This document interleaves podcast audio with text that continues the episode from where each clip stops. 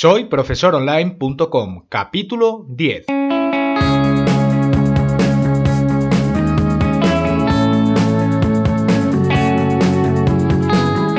Bienvenidos al número 10 de este podcast para cualquier persona que desee compartir sus conocimientos y emprender en Internet al mismo tiempo, ganándose la vida con sus propios alumnos virtuales.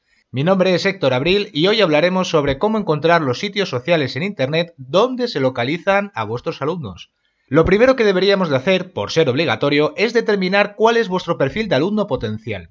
Porque en virtud de sus características deberíamos enfocar la búsqueda en los diferentes lugares donde pueda encontrarse.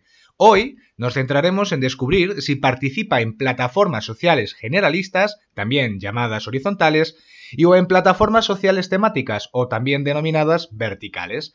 ¿A qué me refiero con plataformas sociales? Bien, son lugares en Internet donde su factor más importante es la interacción social de sus participantes y por ello los usuarios acuden a ellas para contribuir, por ejemplo, compartiendo sus conocimientos, formulando y resolviendo consultas, y a la par que dando su opinión principalmente. Ejemplos típicos son las redes sociales. Y es que en estas plataformas donde hoy nos vamos a especializar, tener muy en cuenta que algunas son accesibles a través de una página web y otras únicamente desde una aplicación móvil.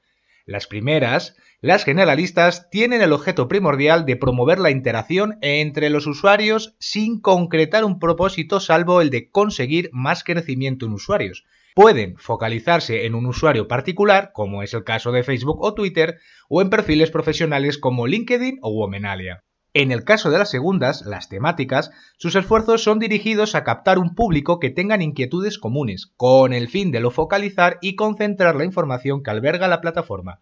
Veremos algunos ejemplos concretos más adelante en este capítulo. Ahora que ya hemos hecho una pequeña introducción, deberíamos hablar de cómo vamos a buscarlas y cómo vamos a dirigirnos en cada una de ellas.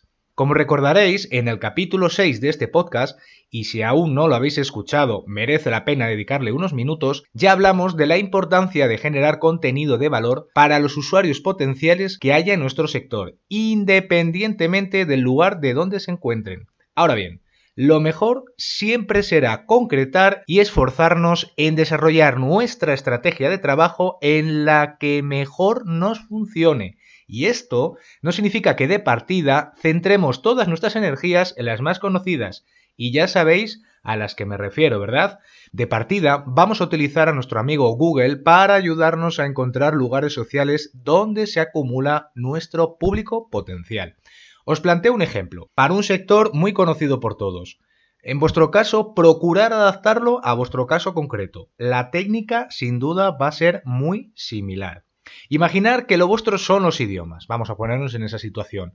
Tenéis un método muy interesante para enseñar algún idioma concreto, podéis desarrollar un temario digital para diferentes niveles y además dar clases personalizadas online mediante Skype. Bien, ahora empecemos por consultar en Google algunos términos básicos, como por ejemplo redes sociales para aprender idiomas o redes sociales educativas. Lógicamente habrá que separar el grano del trigo porque está claro que estamos siendo muy, muy genéricos con la búsqueda.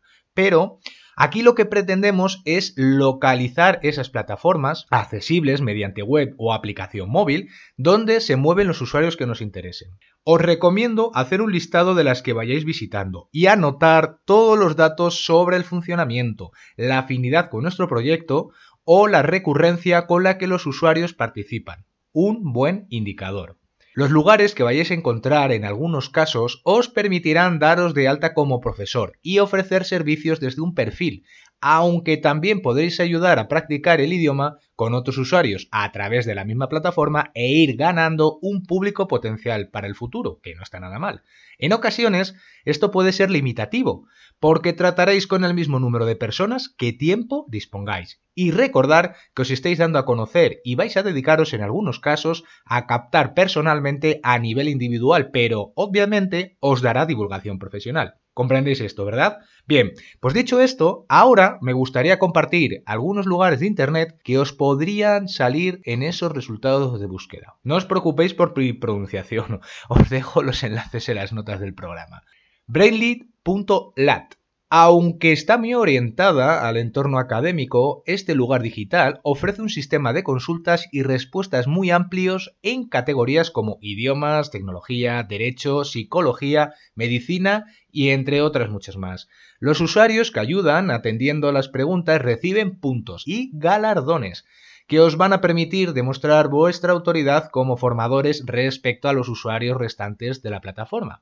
Por otra parte, podrían aparecer también entre los resultados de Google docsity.com, es de un funcionamiento similar al anterior. Esta plataforma permite a los usuarios formular preguntas sobre estudios académicos y aportar contenidos, temarios y apuntes sobre aspectos de ingeniería, economía, medicina, arquitectura, informática, letras, derecho, matemáticas y otras ramas educativas. No es un mal lugar para dar a conocer vuestros conocimientos atendiendo dudas o compartiendo vuestro saber hacer.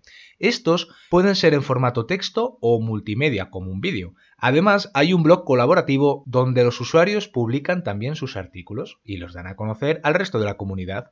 Otro sería decapsulit.com, esto es otro ejemplo de red social educativa en formato de fichas o cápsulas, como ellos los denominan. A mí me recuerda un poco a Pinterest, la verdad. Los usuarios divulgan contenidos sobre las diferentes temáticas, revelándose como expertos de la materia en concreto. Muy indicada esta plataforma para contenidos vinculados a las tecnologías de la información y comunicación, las TICs, la psicología y la educación reglada.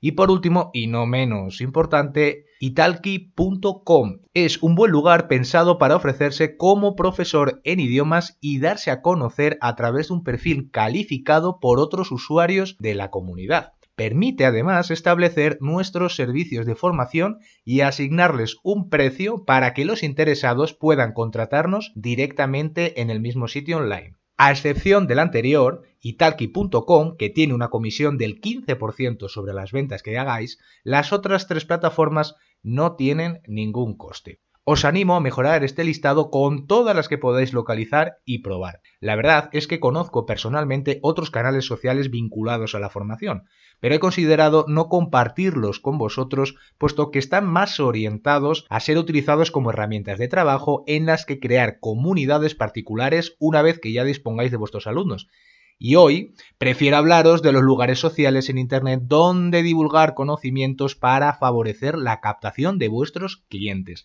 Para un futuro capítulo será muy interesante hablaros de las muchas herramientas que podéis utilizar en vuestro día a día como formadores digitales. Por cierto, si queréis podemos hacer diferentes capítulos hablando de cada una de estas redes sociales verticales, destacando sus funcionalidades y virtudes. Simplemente podéis hacérnoslo saber a través del formulario de contacto de la web o en los comentarios de este artículo.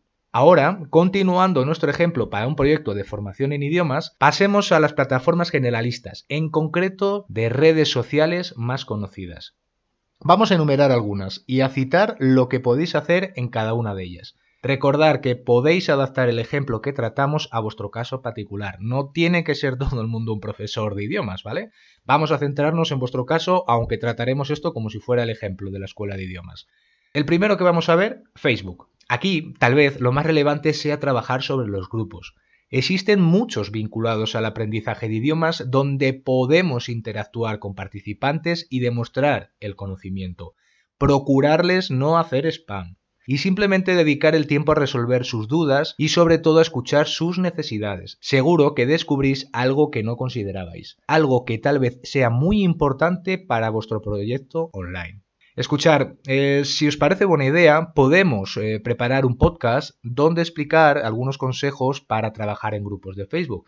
Ya sabéis, formulario de contacto de la web o en los comentarios. Por otra parte, YouTube es un crisol de información. Muchas personas acuden a buscar cursos en formato de vídeo que puedan ayudarles a comprender un lenguaje. La mejor manera de atraer a ese público potencial es la de generar contenidos interesantes para que los usuarios los encuentren y empiecen a suscribirse en vuestro canal. Sin duda, una manera muy interesante de conocer al profesor que le enseñará un idioma. De la misma manera que antes podemos hacer un capítulo hablando únicamente de cómo ser un youtuber de formación. Continuando con Instagram y nuestro ejemplo, podríamos realizar recursos gráficos con contenido de valor. Sería como pequeñas cápsulas formativas donde enseñar una palabra día a día y una transcripción fonética, por ejemplo. Tal vez compartir esquemas del aprendizaje del lenguaje sería una muy buena idea para captar la atención de vuestro cliente objetivo. Por otra parte, Twitter podría ser otro buen lugar donde trabajar con esas pequeñas píldoras formativas que comentábamos antes. El hecho de limitar a 140 caracteres las publicaciones nos puede dar cierto juego para enseñar y demostrar nuestros conocimientos a otros usuarios interesados. Al igual que en Instagram, pequeñas dosis de información a lo largo del tiempo ayudarán a fomentar vuestra autoridad ante el resto de usuarios. Y finalmente, LinkedIn, como una red social que os puede permitir definir un perfil de formador digital perfecto, con el que compartir vuestras publicaciones e interaccionar con grupos de personas. Pensar que si, por ejemplo, os dedicáis a la formación de idiomas, habrá muchas personas interesadas en este aspecto que pueden encontrarse con un artículo vuestro hablando sobre la metodología que realicéis o una técnica útil para ellos. Me imagino que os hayáis dado cuenta de que no he parado de verle utilidad a generar contenidos, sobre todo para que los demás se fijen en nosotros. En ningún momento ofreceremos a alguien de buenas a primeras nuestros servicios, sino que vamos a llamar su atención y a convertirnos en una figura de autoridad con grandes conocimientos que demostramos de manera continua. En marketing a esta estrategia la llaman pull y consiste en no presionar publicitariamente con nuestro valor profesional, sino esperar a que el público sea el que nos lo demande. Lógicamente debemos de hacer ver que nosotros ofrecemos un servicio más completo. Sin embargo, cuando únicamente se promociona un producto o un servicio, se deja de lado la confianza del cliente potencial, en virtud de la fe por no demostrar previamente la calidad de lo que se ofrece. Es decir, que nos tienen que creer a ciegas. Esta otra estrategia se llama push y es algo implícito de la antigua publicidad. Bueno, y esto es todo por hoy. Espero que pueda ayudaros a conseguir más alumnos utilizando estas técnicas. Para el próximo capítulo hablaremos sobre cómo hacer nuestra página web y qué debe de haber en ella al comienzo. Y ya lo sabéis, esperamos teneros a todos con las orejas bien pegadas. Solo queda daros las gracias a todos los que nos escucháis por vuestros comentarios y por vuestras recomendaciones en iTunes y me gusta en iBox. Recordad que nos podéis escribir desde el formulario de contacto en soyprofesoronline.com. Nos escuchamos en el próximo capítulo. Hasta entonces, un enorme saludo. Adiós.